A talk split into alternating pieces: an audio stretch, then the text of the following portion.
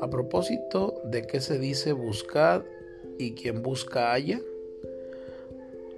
arriesgo la idea de que se trata de las perlas y la perla, perla que adquiere el que lo ha dado todo y ha aceptado perderlo todo, diría Orígenes.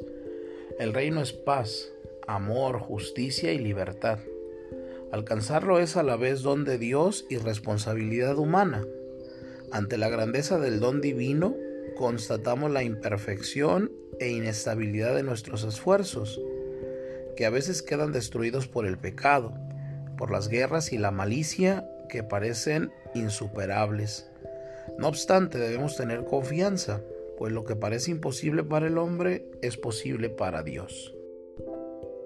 Del Santo Evangelio según San Mateo. En aquel tiempo Jesús dijo a la multitud, el reino de los cielos se parece a un tesoro escondido en un campo. El que lo encuentra lo vuelve a esconder y lleno de alegría, va y vende cuanto tiene y compra aquel campo. El reino de los cielos se parece también a un comerciante en perlas finas, que al encontrar una perla muy valiosa va y vende cuanto tiene y la compra. Palabra del Señor. Hoy Mateo pone ante nuestra consideración dos parábolas sobre el reino de los cielos. El anuncio del reino es esencial en la predicación de Jesús y en la esperanza del pueblo elegido. Por eso es notorio que la naturaleza de ese reino no está entendida por la mayoría. No la entendían los del Sanedrín, que le condenaron a muerte. No la entendía Pilato ni Herodes, tampoco la entendieron en un principio los mismos discípulos. Solo se encuentra una comprensión con la que Jesús pide en el buen ladrón, clavado junto a él en la cruz, cuando le dice, Jesús, acuérdate de mí cuando estés en tu reino.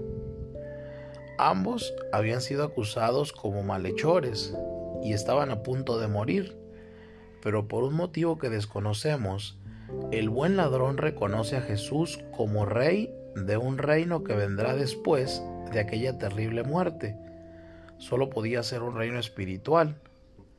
Jesús, en su primera predicación, habla del reino como de un tesoro escondido, cuyo hallazgo causa alegría y estimula a la compra del campo para poder gozar de él para siempre. Por la alegría que le da, va, vende lo que tiene y compra aquel campo. Pero al mismo tiempo, alcanzar el reino requiere buscarlo con interés y, esfuerzo, hasta el punto de vender todo lo que uno posee. Al encontrar una perla de gran valor, va a vender todo lo que tiene y la compra